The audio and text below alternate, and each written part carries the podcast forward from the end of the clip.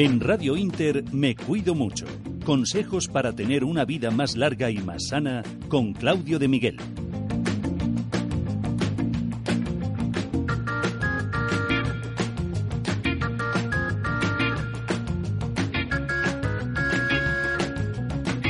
Hola, hola, saludos y bienvenidos como todos los sábados y domingos a esta hora y en este punto del día 8 de la tarde. Me cuido mucho en Radio Inter. Estamos con una jornada dominical más para acompañarles en los últimos minutos de la tarde de los domingos.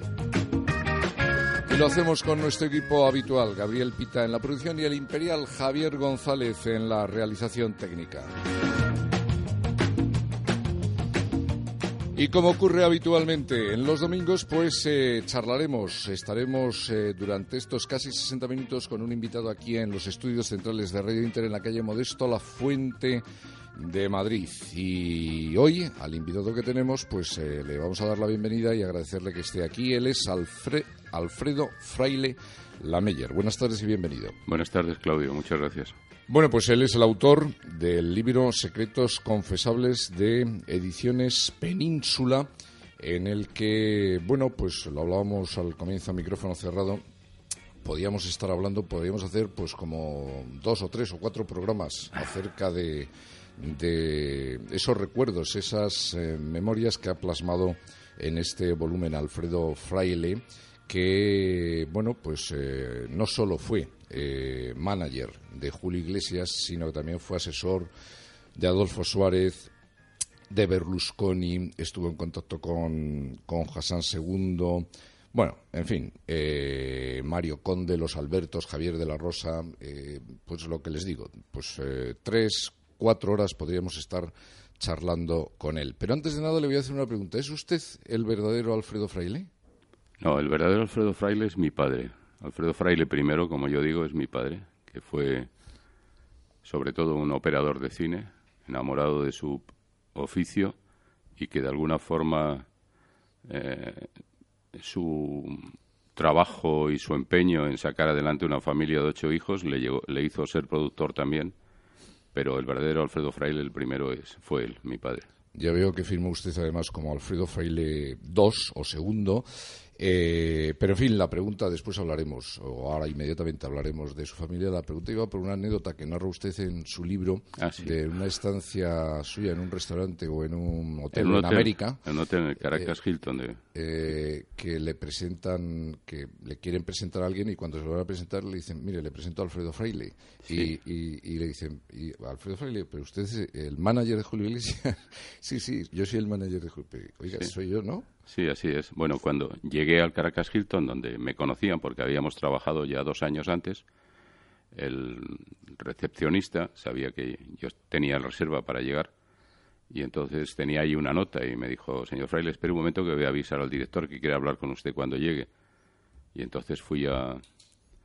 Llamaron al, al, al del director del hotel, me dijo, acompáñame un momento al bar que veas a ver la sorpresa que te vas a dar. Y llego allí al bar y encuentro a un señor acompañado de dos bellas señoritas que llega el director y me dice, mira, te presento a Alfredo Fraile. Y el otro me saluda y me dice, hola, soy Alfredo Fraile. Y yo, encantado, no digo nada, me quedo callado, un poco asombrado, pensando, bueno, podía existir otro Alfredo Fraile. Y entonces eh, le veo que está hablando con esas niñas y, y en un momento dado le digo, ¿tú, ¿tú eres el manager de Julio Iglesias? Dice, sí, sí, yo soy el manager de Julio Iglesias. digo, ah, bueno, muy bien. Entonces, en un momento dado, las niñas se van al baño, naturalmente de dos en dos, se levantan las dos y se van al baño. Y entonces, cuando se van al baño, saco mi pasaporte, que lo llevo en ese momento en el bolsillo, le digo, yo soy Alfredo Fraile, manager de Julio Iglesias, ¿tú quién eres? Ay, perdona, se le cayó todo el alma a los pies. Perdóname, me dijo su nombre, se llamaba Alfredo Fernández, voy a decir el segundo apellido para por si todavía su mujer escucha la radio. No, no, perdóname, era ingeniero de una empresa de construcción española, estaba trabajando ahí y decía, no, y es que digo que es, como va a venir Julio Iglesias, y pues digo que yo soy tú porque, porque ligo. digo, ah, bueno, muy bien, pero es que me molesta que digas que eres, porque, mm, no sé, o sea, lo que puedes utilizar mi nombre, ¿no? No, no, te prometo que yo no, no hago nada, o sea, no te he dejado ningún pufo en ningún lado, nunca vas a ver ningún problema. Lo único que pasa, bueno, como soy español, pues y, digo eso, y como Julio va a venir luego, digo que las voy a invitar. Y luego digo, pero es que un día va a venir alguna de esas preguntándome por mí, por mi nombre, voy a salir yo. No, no, nunca te ha pasado, porque yo luego siempre quedo bien, digo que no he podido viajar pero, pero me va muy bien. En Venezuela y en Colombia, el muy eso, se dedicaba a utilizar mi nombre para eso. Pero bueno, ya me prometió que no lo iba a volver a hacer y, creo que no lo ha hecho más. Bueno, volviendo a, pues al origen familiar, usted cuenta en el libro que eh, forma parte de las llamadas eh, dos Españas socialmente hablando, es decir, eh, bueno, los orígenes de su padre son más humildes que la familia de su madre, que curiosamente además, que también hablaremos de ello, al igual que, que su abuelo, eh, su, su abuelo, su padre y usted se casan, son madrileños y se casan con catalanas. Así es, o sea, nosotros hemos tropezado tres veces en la misma piedra y con buen resultado. O sea, yo estoy contento de, naturalmente, de mi matrimonio, mi padre también y mi abuelo también. O sea, creo que acertamos mezclando las dos Españas, Madrid y Barcelona. Y luego es verdad que también hablo de que mi familia son las dos Españas porque hay dos tipos de familia que se mezclan, de lo cual me siento orgulloso. Y bueno, como yo digo, hay una familia, la Meyer, que eran esa clásica familia de mucho dinero, con palacio en la Castellana, aquí al lado tenían la casa. Sí, que la biblioteca está incluso en... La biblioteca está en Palacio Nacional, sí. Es lo único que queda. La biblioteca La Meyer está ahí en el Palacio y tenemos la suerte de que podemos ir a verla. Y, de vez en cuando vamos en un grupo de familia allí a verla y a ver los libros de mi bisabuelo. Pero, pues era una familia bien. Mi abuela, no, mi bisabuela se murió muy joven mi bisabuelo un poco después, quedaron unos hijos que eran un desastre, dilapidaron lo que tenían y vendieron todo. Y bueno, les quedó una buena educación y pudieron salir adelante. Y sin embargo, en la familia de mi padre, pues eran campesinos de Montuenga, Soria, una región seca y dura. Y entonces vinieron a Madrid, a instalarse en Madrid, mi abuelo, a trabajar como tornero, albañil y tornero, hacía de todo y tuvieron cuatro hijos y mi, mi padre pues era el mayor, con 10 y 12 años trabajaba, vendía periódicos por las calles, hacía cualquier cosa. Empezó a trabajar en unos estudios de cine que había al lado de la casa de mis abuelos y le empezó a gustar el cine. Y siguió con esa vocación hasta que consiguió ser un gran operador un gran operador y un productor que le llevaba, según cuenta usted en sus secretos confesables, la contraria nada más y nada menos que al anterior jefe del Estado, a Francisco Franco. Hay una anécdota que cuenta usted que Franco empieza. Bueno, eh, Franco parece ser, según cuenta, que invitaba más a los técnicos de cine. Le gustaba mucho el cine, Franco, y invitaba más a los técnicos que a los actores. Y Franco, Francisco Franco, era un fan del color y su padre era todo lo contrario, del blanco y negro, ¿no? Sí, así es. Mi padre, a mi padre le gustaba mucho el blanco y negro. Como digo, mi padre era un hombre de gran mérito porque pese a haber tenido carencias totales en lo que era educación y cultura, su profesión le llevó a, enamorarse de lo que era la imagen, de lo que eran los colores, de lo que eran las sombras, los claros oscuros. Y yo recuerdo que mi padre, cuando yo era un crío y me aburría soberanamente, me llevaba al Museo del Prado y él se pasaba horas allí delante de algunos cuadros de algunos pintores a los cuales él tenía especial predilección y quería que yo viera las luces, las sombras, el contraluz, la luz lateral. Quería enseñarme todo aquello, pensando a lo mejor que algún día yo podía ser operador de cine. Yo no tuve el arte que tenía mi padre y no, no pude hacerlo, pero aquello de alguna forma me fue marcando mm, todo lo que eh, mi padre influía y lo que yo veía en mi casa y leía guiones de cine antes que leer otras cosas me fue de alguna forma eh, señalando un camino para hacia el cine. Y entonces eh, esa en principio pensé que era mi vocación. Y mi padre efectivamente había hecho bastantes películas entre otras una película que se llamaba Jarca que el guion era de Francisco Franco. Y había trabajado mucho con José Luis de Heredia, con Rafael Gil, grandes directores. Rafael Gil fue testigo de su boda. Rafael Gil fue testigo de mi boda, efectivamente. En San Francisco el Grande en el año 69. Sí, señor. El 27 de noviembre, ahora me acuerdo, porque... Hace nada más y nada menos que 45 años. Todavía me aguanta mi mujer, y no solamente eso, sino que yo la conocí nueve años antes, cuando era una niña, tenía 12 años. O sea que... Aquí en Madrid. Aquí en, el Escorial. La conocí en el Escorial, una casa que tenían mis padres. ¿Cuándo tuvo usted la enfermedad pulmonar aquella? Más tarde. Aquella enfermedad la, la tuve a los nueve años y aquello yo ya tenía 17. Se llamaban infiltrados. Muchas veces decían, no, tiene un infiltrado en el pulmón, que al final era una pequeña tuberculosis que se curaba, ¿no? Así es. Mis padres me llevaron por eso al principio a, al Escorial, porque el médico recomendó que un, un poco de tiempo en un clima de altura era conveniente. Pero voy a volver a lo que me contabas de Franco. no, no, perdona, es que yo me voy también por los cerros de Úbeda.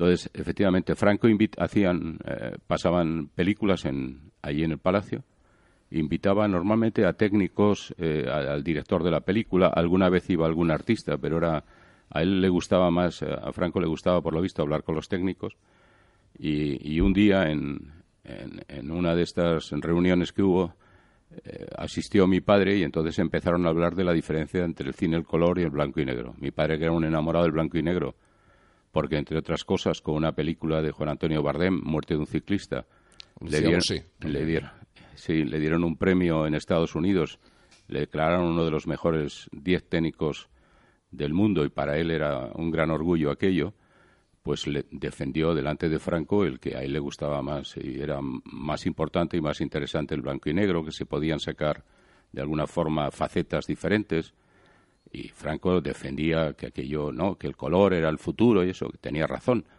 Pero mi padre le estaba discutiendo aquello y Saida Heredia le dio patadas por debajo de la mesa y mi padre le dijo, José Luis, no me des patadas por debajo de la mesa porque no le voy a dar la razón al general aunque si no la tiene. Y entonces es verdad que luego nos contó José Luis que venía a casa al Escorial eh, y pasábamos ratos muy agradables con él porque era un tipo verdaderamente delicioso y con una gran cultura y muy divertido y además venía acompañado de Concha Velasco, lo cual hacía todo mucho más agradable, le, le dijo Franco otras veces, oiga, que venga fraile, a ese que le gusta llevarme la contraria. Y le invitaron a mi padre varias veces por eso, porque le gustaba llevarle la contraria al general. Bueno, volviendo al tema de, en fin, los orígenes, sus orígenes eh, medio catalanes, medio madrileños, que usted que vive en Miami, eh, que, ¿cómo se ve la pesadez esta que tenemos aquí eh, desde esa distancia y cómo lo ven los señores que proceden de esa comunidad y que usted tiene cerca allí en América?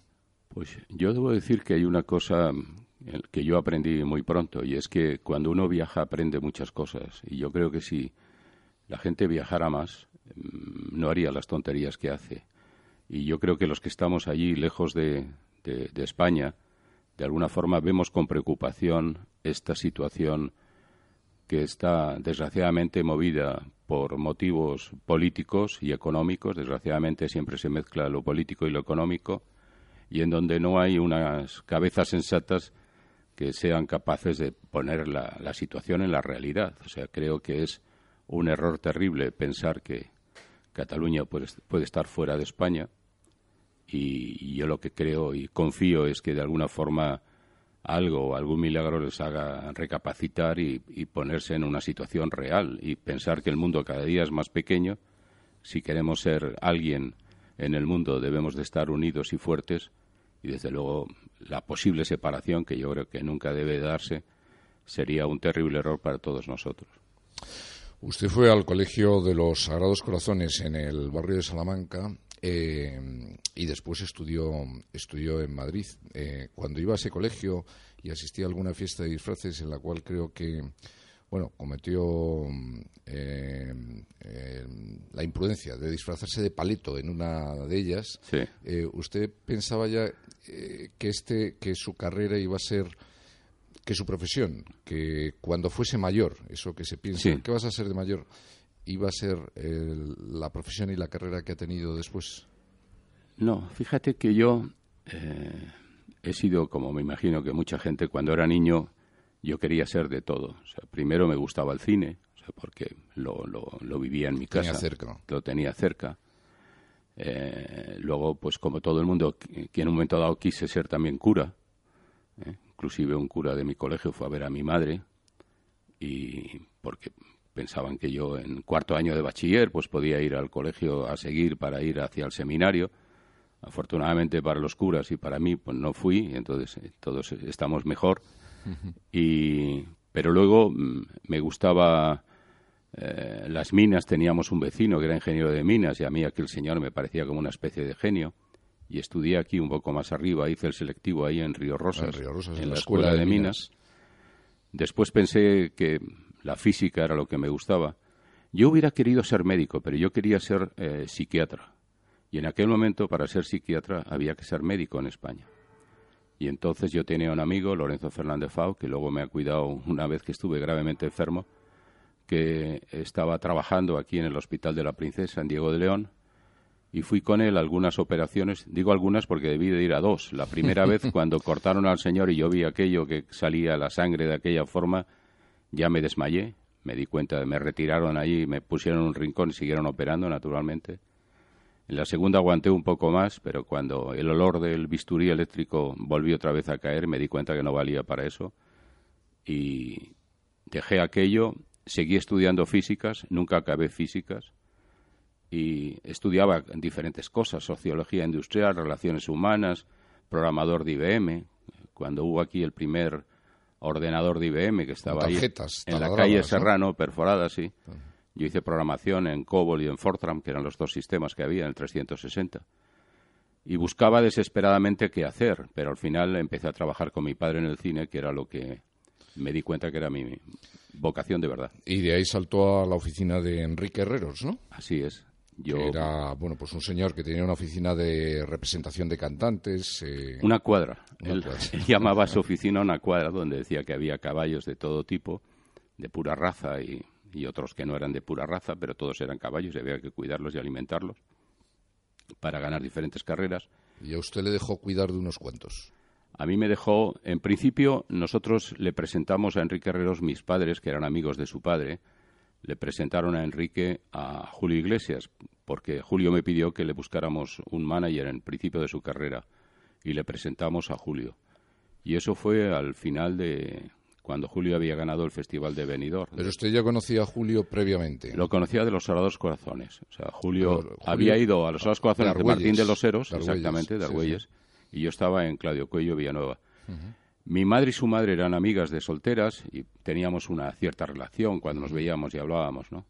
Y entonces un día mi hermana había ido a un festival, a un colegio mayor, de esos festivales que se hacían antes y que me imagino que se siguen haciendo, había visto a Julio, Julio le había dicho, hombre, me gustaría hablar con tu hermano. En realidad lo que quería era hablar con mi padre, que sabía que tenía relación con la gente del cine, para que le ayudara y buscara un manager, ¿no? Y eso fue, se lo presentamos a Enrique, Enrique empezó a trabajar con él al final del 68 y un poco después, en el 69, yo estaba recién casado y el cine, pues sabes cómo es, que de repente hay tres meses que estás trabajando sin pausa y de repente hay otros tres meses que no trabajas nada. Y entonces él me hizo una oferta, me dijo, vente conmigo a la oficina, me ayudas, te ocupas de tu amigo Julio, que me lo has presentado, y me echas una mano en la oficina. Y así empecé en el año 69 a trabajar con, con Enrique Herreros y con Julio Iglesias. Dice usted, eh, comentaba antes que conoció a la que hoy en día pues sigue siendo su mujer después de 45 años cuando, cuando era muy joven. La conoció en aquellos guateques, en aquellas... Eh, Exactamente. ¿Era usted un adolescente lanzado y con estos que decían Alfredo es un jeta o no? No, qué va. Yo era un tímido que vencía mi timidez poniéndome unas, unas camisas increíbles, o sea, eh, de flores y no sé qué, era lo único que, hacía para intentar vencer la timidez. Pues eh, vamos con el primer apunte musical de la tarde de hoy. Como ocurre todos los domingos, nuestros invitados nos traen esas canciones que de alguna forma guardan sus recuerdos, eh, sus memorias. Y hoy Alfredo Fraile pues nos ha traído algunas, algunas de Julio Iglesias, pero también esta primera de Elvis Presley, Are You Lonesome Tonight? Es una canción romántica. ¿Usted era más de baile lento o de baile o de baile suelto? Pues yo bailaba rock and roll y twist y la verdad es que me decían que lo hacía muy bien. O sea, ahí creo que era una de las pocas ventajas que yo tenía de vez en cuando allí, ¿no? Para intentar deslumbrar a alguna niña. Y, y, lo intenté. Y esta canción para mí es importante, pues es una canción de aquella época en que yo conocía a mi mujer, éramos novios, y cuando hablábamos algunas noches por teléfono, yo ponía esta canción de fondo porque a ella le gustaba. Por eso pedí esta canción, porque para mí es un buen recuerdo. Pues aquí está, Elvis Presley, Are You Lonesome Tonight? Are you lonesome tonight? Do you miss me tonight? Are you sorry we drifted apart? Does your memory stray to a bright summer day when I kissed you and called you sweetheart? Do the chairs in your parlor seem empty and bare? Do you gaze at your doorstep and picture me there? Is your heart filled with pain? Shall I come back again? Tell me, dear, are you lonesome tonight?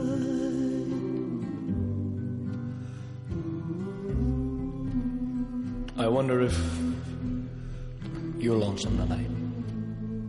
You know, someone said the world's a stage and each must play a. Fate had me playing in love with you as my sweetheart.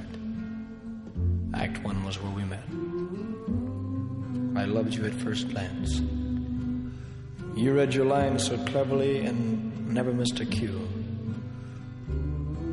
Then came Act two.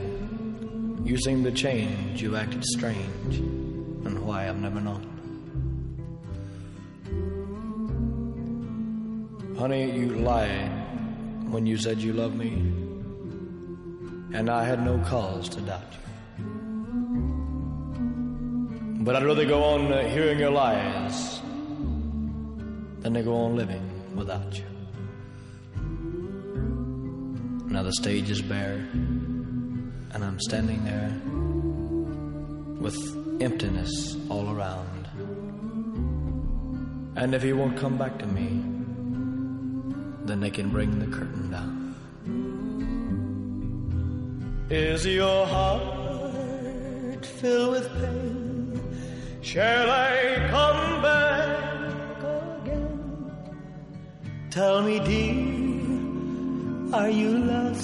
En Radio Inter Me Cuido Mucho.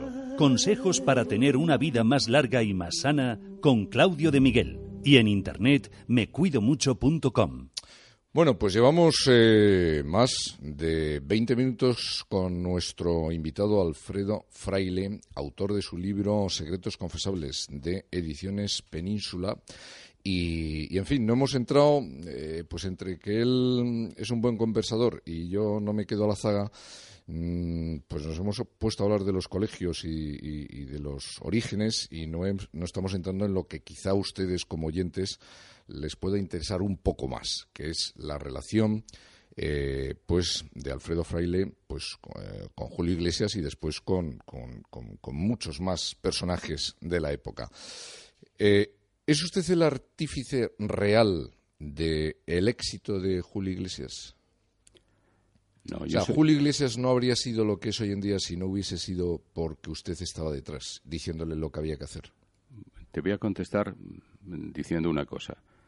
Si a mí me preguntas si Julio tendría el mismo éxito eh, si yo hubiera estado con él o no, yo te diría que el mismo éxito no, porque el éxito que nosotros llegamos a tener juntos en los 15 años que yo estuve con él, ese es un éxito que hicimos juntos y de alguna forma del cual yo me siento orgulloso, partícipe y vanidosamente creo que parte de ese éxito es mío. Que sin mí podía haber tenido más éxito o menos éxito, seguro, seguramente más. Hay gente por ahí más capacitada. Yo aprendí a ser manager con Julio y no eso no se aprendía a ningún lado, o sea, pero aprendí, no no era una carrera que podías estudiar en ningún sitio y había buenos profesionales en todo el mundo que seguramente hubieran hecho más éxito de Julio. Ahora, igual que el que hicimos, no, o sea, ese era nuestro, era juntos y creo que esa es eh, de alguna forma la medalla que yo me puedo colgar. Ayudé a crear una leyenda y cuando me fui Julio ya era una leyenda. ¿Otro lo podía haber hecho mejor? Seguramente sí, pero no igual que yo. Eh, Julio Iglesias perdió el amor por su primera mujer, por Isabel Prisler, cuando ganó el éxito, cuando conoció el éxito. O sea, si no hubiese tenido tanto éxito, habría seguido casado con Isabel Prisler. Julio nunca tenía seguro que iba a tener el éxito que tuvo. O sea, yo recuerdo que al principio Julio me decía, Alfredo, vamos a aprovechar esto, vamos a ganar un dinerito durante cuatro o cinco años, luego nos retiramos y nos ponemos a trabajar en algo más serio. Y esa era la idea que tenía en la cabeza. Y cuando él se casó enamoradísimo de Isabel, pues tenía en la cabeza eso, vamos a ahorrar dinero. Además, de hecho, le daba todo el dinero a Isabel para que ella lo cuidara y lo guardara porque era una muy buena administradora y cuidaba mucho a Julio, cuidaba su dinero, cuidaba su salud, le hacía ir a rehabilitación, a que caminara y lo cuidaba al máximo y esa era un poco la idea, o sea, vamos a hacer unos, unos años de, de, carrera en esto y, vamos a ver. Lo que pasa que, desgraciadamente, para la persona de Julio Iglesias, se cruzó en su vida, eh, se cruzó en su vida el éxito el éxito significa que hay millones de personas, en el caso de Julio, que quieren un autógrafo suyo, una foto. Había centenares de personas y niñas que se querían algo más y estar más cerca de él, y algunas que querían hacerse una foto, hacer la foto, salir corriendo luego, decir yo soy la novia de Julio Iglesias, y algunas que querían ser la novia de Julio Iglesias algo más. Y Julio, que yo también digo, es una persona normal y corriente, pues no supo eh, abstraerse de las tentaciones, caía en las tentaciones y, pecó. Y pecó. Como yo hubiera pecado, yo siempre digo que si yo hubiera sido Julio Iglesias, hubiera sido peor que Julio Iglesias. O sea, no es ninguna crítica. Lo que pasa es que él tenía unas oportunidades que otros no teníamos y, y, bueno, somos seres humanos, caemos en las tentaciones y todo aquello que surgía al principio esporádicamente y que a Isabel no le llegaban las noticias o lo perdona en algún momento, llegó un momento en que ya dijo hasta aquí hemos llegado. Eh, usted cuenta también que Julio Iglesias es una persona que tiene miedo a hacer el, el ridículo, que bueno, que es tímido, que es hipocondríaco y la primera parte de la afirmación que estoy haciendo eh, tiene que ver con el resquemor que él tenía presentarse al Festival de Eurovisión eh, cuando eh, se presentó con el tema Gwendolyn. Usted cuenta en el libro que Arthur Caps, el entonces realizador de televisión, le decía, vais a ganar seguro. Y que él solo se presentó porque estaba seguro de que iba a ganar. Sí, bueno, es que el, Arthur Caps, que era un hombre muy, muy listo, o sea, lo que quería era para televisión española, que era para lo que él trabajaba, tener un festival lo mejor posible. Y entonces cuando fuimos a presentar la canción, que primero la familia de Julio tenía relación con Adolfo Suárez y fuimos a hablar a Adolfo. Adolfo nos mandó a su hermano Ricardo Suárez, que llevaba el tema de variedades en televisión española, y él nos pasó a Arthur Caps. Entonces le dijo, Julio, esta es la mejor canción, he oído todas, tú tienes que presentarte, vas a ganar el festival seguro, y esto va a ser un éxito. Entonces Julio de alguna forma con, con, esa, con ese respaldo de saber que todo iba a tener buen resultado, se presentó al festival y lo único malo es que cuando estábamos esperando los resultados y las votaciones, hablando con Jaime Morey, Jaime nos dice, no, yo estoy contento, feliz y tranquilo porque sé que, voy a ganar porque Artur Cap me ha, dicho que mi mejor la canción mejor es la mía también. Entonces nos dimos cuenta. estaba dedicado a una novia suya. exacto Wendolin era una chica que Julio había conocido cuando fue a, a, estudiar a Cambridge inglés pero conocía a una chica francesa que se llamaba Wendolin aprendió mejor francés que inglés Bueno, pues vamos eh, con el tema de las relaciones de Julio Iglesias con algunas de las mujeres. Hay una anécdota que cuenta usted que estaba cenando con Bianca Jagger, que entonces era Bueno, ella es nicaragüense y creo que estaba con... Bueno, era la mujer de Mick Jagger. Y se habían separado ya. Se habían separado Estaban separados, sí. Y en ese momento apareció pues el líder de los Rolling Stones. ¿Cómo, y, qué pasó? Pues fue una sorpresa, porque la verdad es que una amiga nuestra, Viva en Ventura, había preparado una cena para Julio que conociera a Bianca, que eh, siempre le dijo que le, gustaba mucho, le parecía una mujer importante, atractiva, no solamente físicamente, sino por la cabeza que tenía. Y ella preparó esta cena en un restaurante chino en Londres. Debe haber 6.000 restaurantes chinos en Londres. Y coincidió que cuando estábamos empezando a cenar, pues apareció Mick Jagger, hecho un lord inglés, porque la verdad es que no, a pesar de su aspecto, es como un lord inglés Llegó allí, nos saludó correctamente, como si no pasara nada ni le molestara, con una flema total. Estuvo simpático unos minutos y, se fue. Pero ¿Y Julio cómo encajó la situación? Pues esas cosas eh, siempre te causan una cierta... Desazón. Desazón, ¿no? Y, y, así fue, o sea, a todos, o sea, la verdad, a Julio más, porque era el que estaba sentado a, a la derecha, o ella estaba sentada a la derecha de Julio, pero Julio fue el más desazonado, efectivamente, pero fue sorprendente y llamativo que aquello surgiera así, porque todos nos prometimos que nadie le había dicho a Mick que estábamos cenando en ese sitio, o sea que no lo sabemos todavía. ¿Por qué? Eh, creo que en esos primeros años eh, Julio Iglesias era muy amigo de Víctor Manuel. Sí, era la época de, del canto a Galicia y la canción de, Minero de, de Víctor hicimos, eh, en aquellos momentos había momentos, cuando pasó Gwendolyn y todo eso, no, no había momentos muy buenos, no te contrataba mucha gente, entonces había que hacer... Usted cuenta en el libro que les costaba que les contratasen en España, o sea, que, Así es, o sea, y entonces hacíamos teatros o hacíamos palacios de deportes a tanto por ciento, a taquilla que se llamaba, porque no nos quedaba más remedio, porque no te contrataba nadie. Y entonces nos unimos a Víctor Manuel, en algún momento a otro cantante gallego, se llamaba Andrés Dobarro. Sí, hombre, La Pique, Andrés Dobarro La Pique. Exacto. Y entonces hacíamos eso. Y creció una amistad entre Víctor y Julio, siendo de diferentes ideologías, pero mm, Víctor es una excelente persona, siempre lo fue. Y mi suegra le presentó a, a, su mujer. Mi suegra era Luchi Soto y trabajaba en el teatro con ella.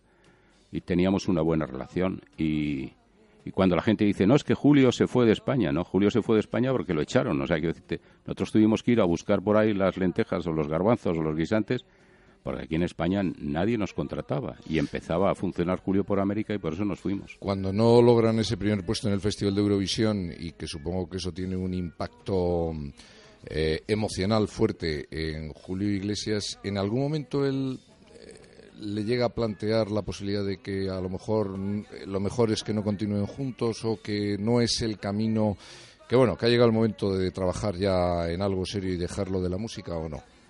No, porque fíjate que lo del Festival de Eurovisión, Gwendolyn, un cuarto puesto, con muy pocos votos, pero un cuarto puesto, fue de alguna forma algo positivo, porque empezaron a conocer a Julio en Europa y nos... Eh, aquello nos iba abriendo alguna puerta y algunas buenas relaciones Teníamos detrás de nosotros un señor que se llamaba Enrique Garea, que era el director de la casa de discos, que tenía mucha confianza en Julio.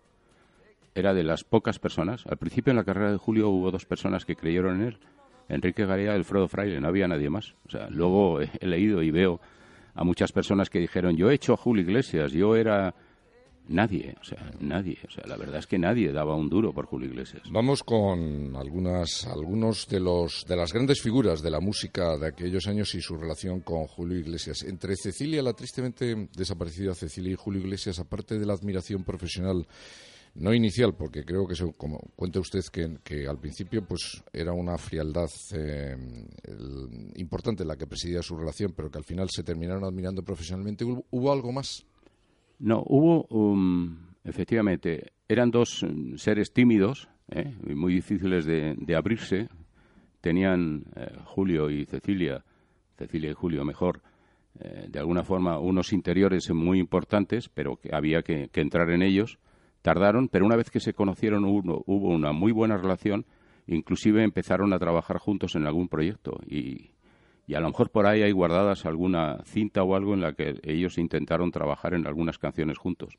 Desgraciadamente la muerte de Cecilia que nos tocó a todos mucho y a Julio también, eh, malogró aquellas posibilidades, pero tenían una gran admiración el uno por el otro, siendo muy diferentes. Creo que tuvo usted que obligar a, a Julio Iglesias para que saliese a cantar con Michael Jackson, ¿no?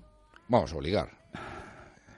Bueno. Eh, Recomendárselo con cierta autoridad. Había conseguido ni, ni siquiera llegar a cantar. Era, había conseguido que en, en los Grammys, que es la gran fiesta de la música americana. Sí, que se sentase a suelo, ¿no? Cantar, eh, exacto, sí. Pues le, mm, una productora amiga mía eh, me dio dos localidades para estar sentado Julio al lado de Michael Jackson, que como le iban a entregar por el disco thriller ocho o nueve Grammys que le dieron en aquel momento, pues la cámara continuamente le enfocaba y Julio iba a estar al lado. Cuando se lo dije a Julio, me dijo que no, que él no iba a los Grammys, que no había ganado ninguno. Digo, ver, si no has grabado ni siquiera el disco en inglés. No, yo allí no voy a hacer el ridículo. Julio era así, o sea, Julio había que empujarle y hacerle que hiciera las cosas. Y luego una vez que le ponías encima del escenario o hacía lo que tenía que hacer, era el gran artista, tenía el gran éxito, pero al principio había que ayudarle y empujarle. Y cuando le dije lo de Michael Jackson, dijo que no. Yo había arreglado con la Oficina de Relaciones Públicas americana que había una chica, una actriz joven muy mona para que la acompañara y fuera de pareja. Al final me hizo ir con él, tuve que alquilar un smoking de esos americanos que hay en Los Ángeles para ir a aquella fiesta.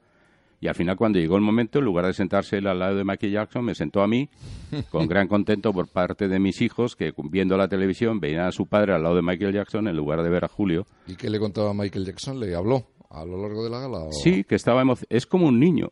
Vamos, perdón, era. Era como un niño. O sea, te dabas cuenta de que estaba ilusionado con cada cosa. Te decía, y ahora este. O sea, como de verdad, y además le sorprendía. Era un tipo, bueno, me pareció eso, un niño, un niño entrañable, nada más. ¿Y Julio Iglesias es también un poco así, o, o no? ¿O es, tiene, tiene más recovecos, tiene más ángulos, es más poliédrico?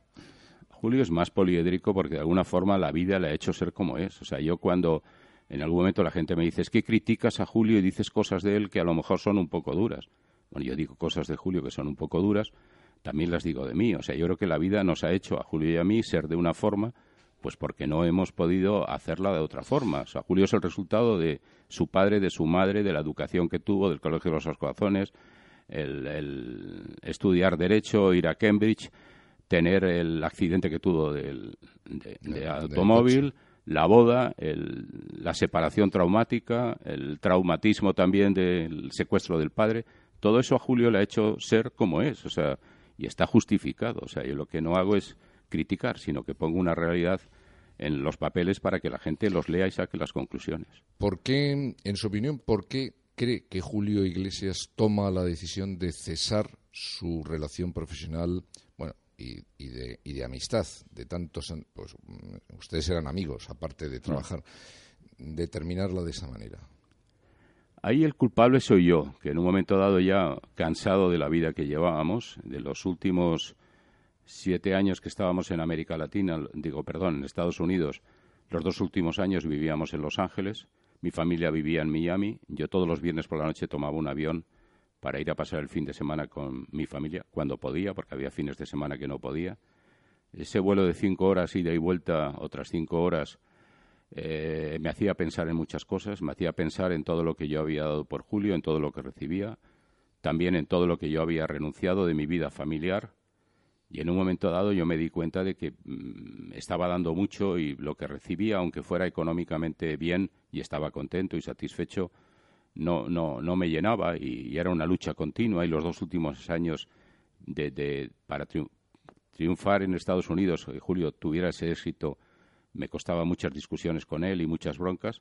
Y en una de esas broncas. Porque él no, era, no estaba de acuerdo con lo que usted le planteaba. Con... Costaba, o sea, costaba trabajo que hiciera las cosas. Luego, como te digo siempre, las hacía y tenía gran Porque era, era un poco vago o porque no, le gustaban las no, cosas. No, no, no. Es que Julio es una persona, como yo digo, inseguro. Que la gente también me dice, es que le dices que es inseguro, que es tímido. Bueno, pero Julio era inseguro y creo que eso puede ser una eh, una mala cosa, pero también es una virtud. Julio no es una persona que cree, no es prepotente, no piensa yo hago esto y cualquier cosa a mí que me ponga. No, él es inseguro, lo piensa, recapacita, piensa que además puede hacer una cosa, la puede mejorar, pero esa inseguridad le da también una creatividad y le hace mejorar en todas las cosas. O sea, creo que eso es negativo y es positivo.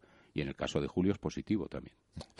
Bueno, pues vamos con otro de los temas que nos ha traído mm, Alfredo Fraile. tiene que ver con, bueno, pues con Julio Iglesias, eh, quizá uno de sus mayores éxitos de los muchos duetos que ha hecho Julio Iglesias con Diana Ross, con Steen, eh, bueno, con Sinatra, con, con mucha gente, con mucha gente y con Willie Nelson, To All the Girls I Loved Before. Este tema eh, le tiene usted un especial cariño, ¿no? Tengo un especial cariño porque pienso que es el primer paso importante de Julio en Estados Unidos y porque además tampoco quería grabar esta canción. Cuando, ¿Pero porque no le gustaba la canción? ¿No le gustaba Cuando oyó la canción era de Albert Hammond y oyó la canción cuando nos dijeron que podía grabar una canción con Willie Nelson, el presidente Dick Asher de CBS, que es el que se le ocurrió eso. Eh, teníamos que buscar deprisa y corriendo una canción para que pudieran grabarla porque Willie empezaba la gira.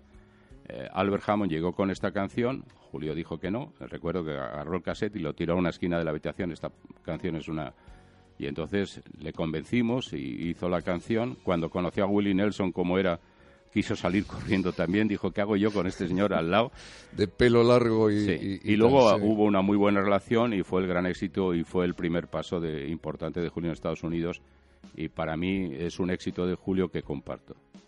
Eh, de todos los duetos que, que hizo, eh, ¿él con cuál quedó más contento? ¿O cuál le provocaba más ilusión? ¿Sabes qué pasa, Claudio? Que después de esto yo ya no he estado con Julio. O sea, no sé, o sea, de los demás. Con Diana Ross, por ejemplo. Ah, bueno, perdóname, tienes razón. Con Diana Ross también. O sea, con Diana Ross fue además y una muy buena relación, igual que con Willy. Yo creo que esas dos canciones fueron las más importantes. Luego las otras ya me parece que no han tenido la importancia o a Julio no, le han servido tanto como estas. Con Barbara Streisand creo que no llegó a grabar nada, pero que no tenía una buena relación, ¿no? Pues nuestra amiga de la que antes hablé, de,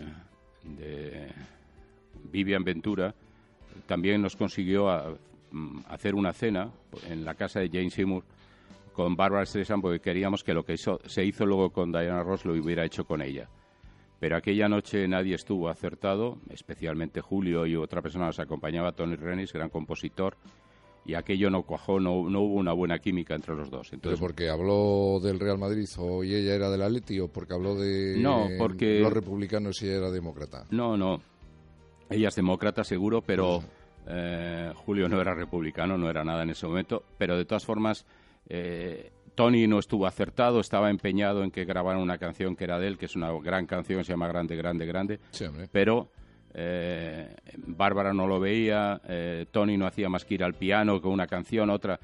Estaba de alguna forma, Tony estuvo tan encima de ella para que hicieran y no sé qué. Pesado. Pesado, estuvo pesado y mm. todo aquello no dio el buen resultado que queríamos. Pues aquí está, el To All the Girls I Loved Before de Willie Nelson y Julio Iglesias. all the girls I loved before who travel in and out my door I'm glad they came along I dedicate this song to all the girls I've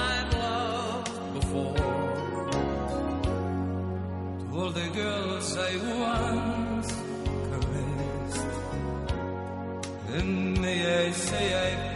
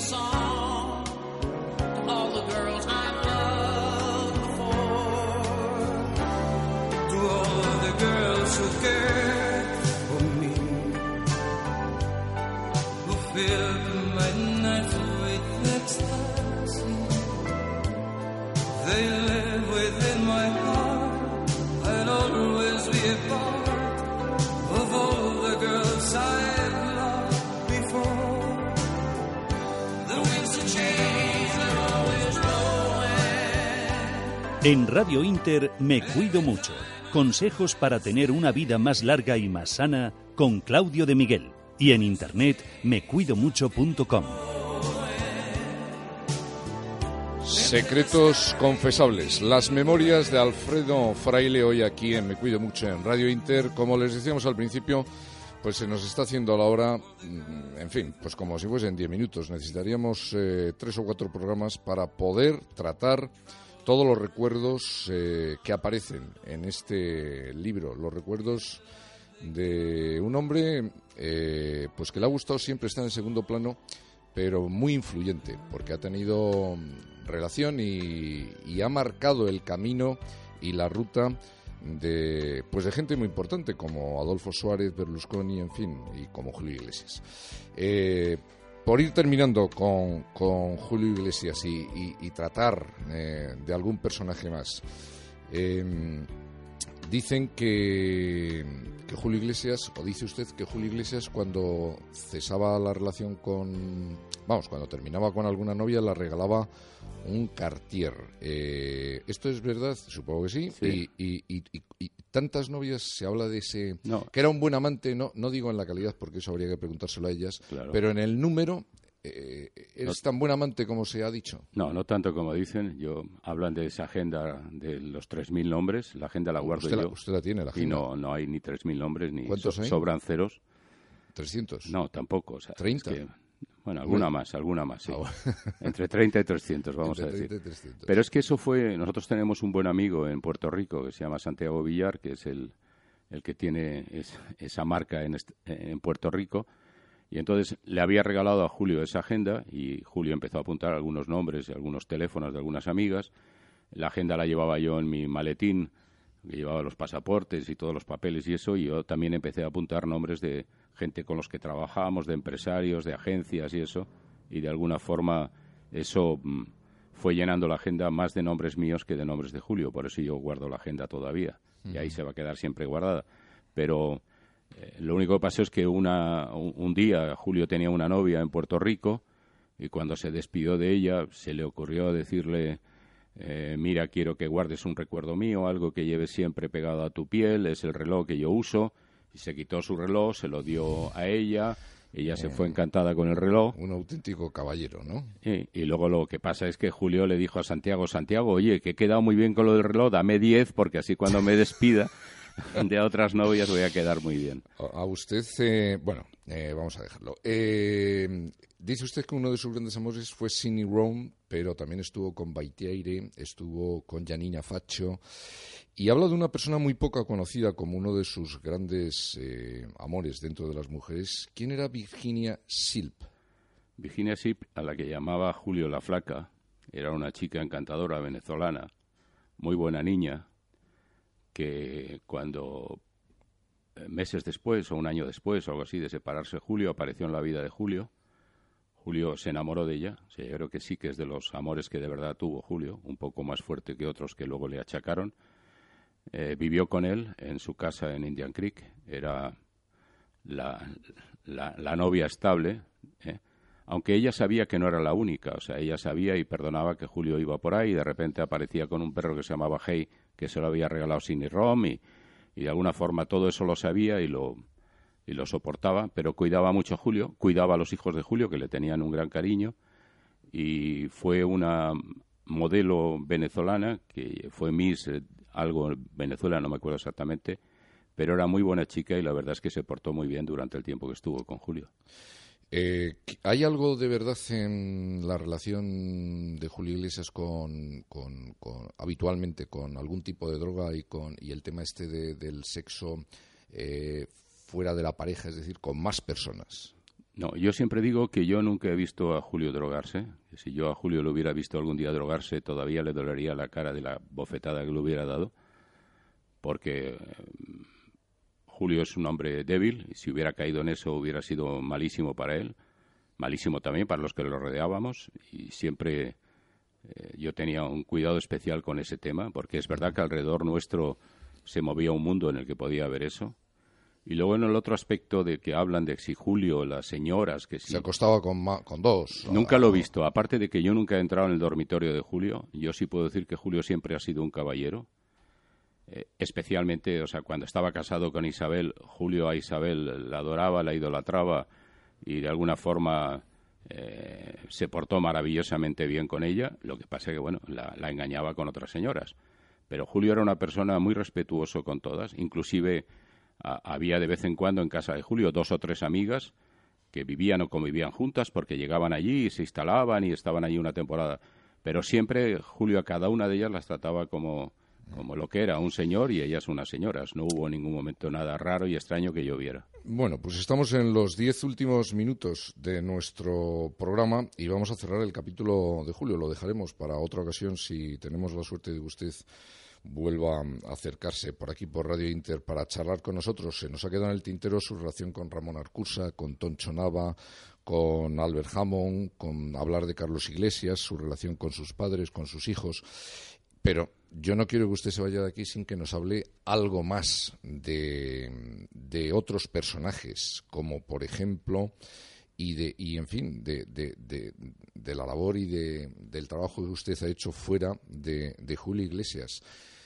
A usted le citó Muammar el Gaddafi y no fue. No fue él. Usted Fue él, sí. No, yo trabajaba para el Gabinete Real de Marruecos. Afortunadamente hicimos un buen trabajo y mejoramos las relaciones que había entre España y Marruecos, gracias a un jefe que yo tenía allí, que era el consejero real de Asuntos Económicos y de Exteriores, Andrea Zulay, un gran marroquí, judío, un, tipo con una cabeza privilegiada.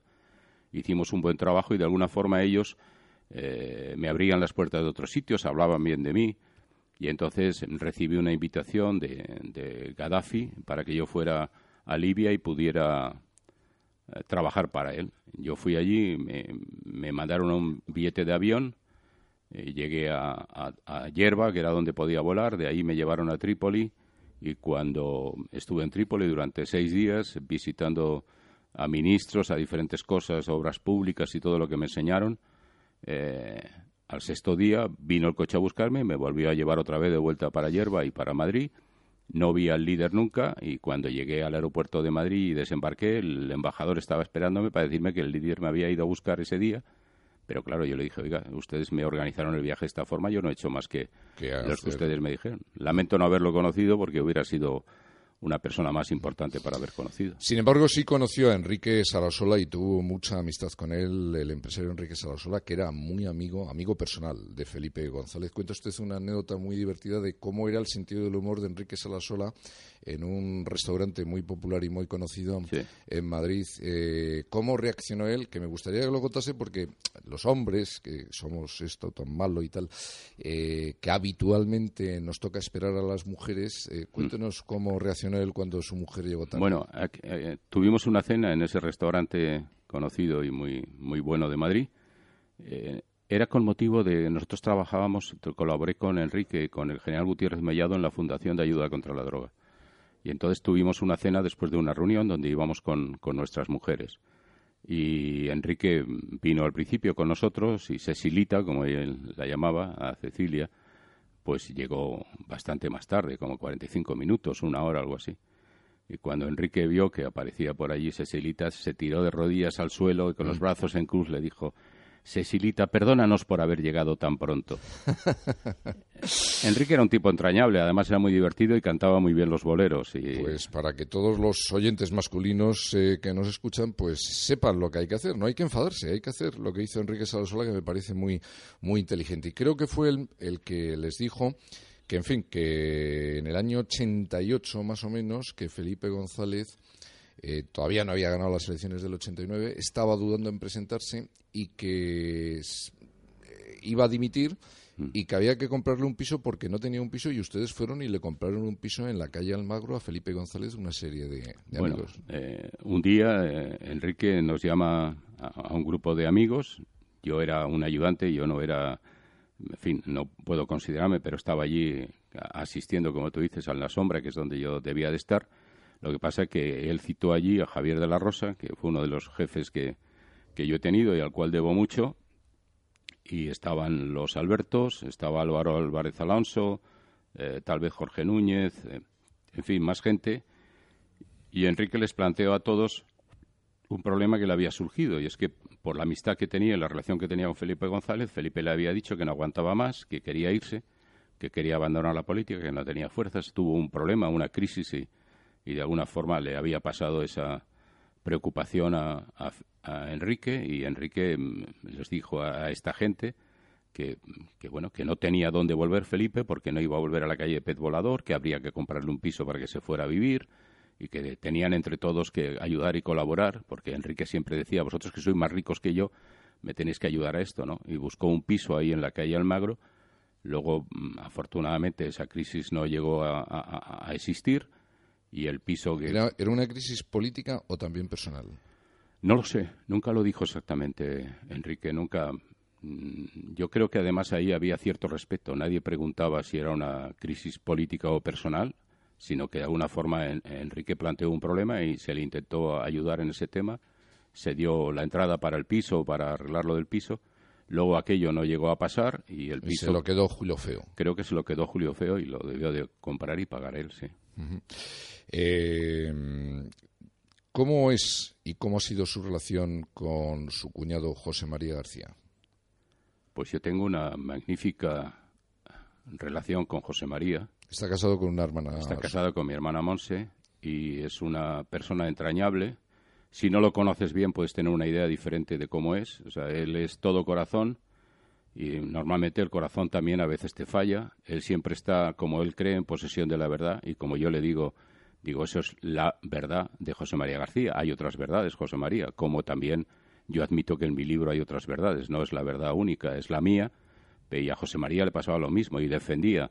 Y era una persona muy exigente con su gente y con su trabajo, también muy protector, o sea, era un padre exigente con su gente y es un magnífico padre con sus hijos y yo estoy feliz y orgulloso de ser cuñado de José María García. Creo que la misma agencia que hizo las fotos de Marta Chavarri y Alberto Cortina fotografió al rey cambiándose en el yate Fortuna y le fotografió en el momento en el que estaba totalmente desnudo. Esas fotos terminaron en sus manos. No le voy a preguntar cómo, no pero sí no terminaron, pero pasaron por mis manos, como tú dices, sí. me las trajo esa agencia y me dijo, tenemos estas fotos y pensábamos que las puedes comprar. Digo, ¿yo para qué quiero estas fotos? Me dijo, no, pero tú trabajas para Kio, entonces Kio las puede comprar y le hacéis un favor al rey, no las publicamos. A mí aquello me sonó raro, pero llamé a mi jefe, a Javier de la Rosa, y me dijo, habla con Sabino, a ver qué... Llamé a Sabino, hablé con él. Sabino seguramente preguntaría a su majestad qué hacía y la orden fue que las publiquen si quieren, pero no admitáis ningún chantaje, o sea, no deis ni un duro por esas fotos. Nos quedan dos minutos. Eh, creo que Berlusconi, usted dice que ha sido su mejor jefe es mi mejor jefe porque era un gran trabajador, un gran empresario, me enseñó mucho, aprendimos mucho con él. Además era una persona que le escuchaba escuchaba a todos los que colaborábamos con él. O sea, él me decía a mí siempre, Alfredo, tú tienes la obligación de decirme siempre la verdad. Cuando me equivoco, me tienes que decir que me he equivocado. Si es posible, dímelo antes de que me equivoque para que no me equivoque. Pero además de ser un gran trabajador y en aquel momento un tipo muy ocupado de su familia, se ocupaba mucho de todas las personas que trabajábamos con él, de nuestra vida personal y nuestra vida familiar. Pues eh, hemos terminado. Eh, confiemos y esperamos y le invitamos a que cuando vuelva usted de Miami, pues, eh, en fin, nos volvamos a poner en contacto y vuelva a estar por aquí porque nos han quedado muchas, muchas cosas sobre las que seguir charlando. Nos vamos a despedir en vez de con nuestra sintonía habitual con otro de los temas que usted nos había traído. Grande, grande, grande de Mina. Díganos muy brevemente a qué le recuerda. No, me recuerda a Tony Renis y me recuerda a Silvio Berlusconi. La verdad es que son dos. Pues muchísimas gracias por, por, estar aquí con nosotros y que, en fin, que, que este Secretos Confesables eh, tenga una continuación y si no, que nos mantenga al corriente de, en fin, pues de cualquier otra publicación que tenga. Muchas gracias, Alfredo Fraile, por estar hoy aquí en Radio Inter y me cuido mucho. Muchas gracias, Claudio. Nosotros volveremos el próximo sábado. No pierdan este punto del dial. En él continúa la buena radio, la radio entretenimiento, la radio información, Radio Inter. Gabriel Pita estuvo en la producción, el imperial Carlos González en la realización técnica. Les hablo como siempre Claudio de Miguel. Pasen una buena semana.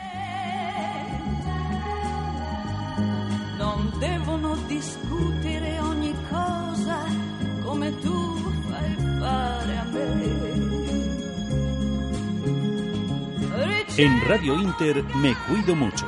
Consejos para tener una vida más larga y más sana con Claudio de Miguel y en internet mecuidomucho.com.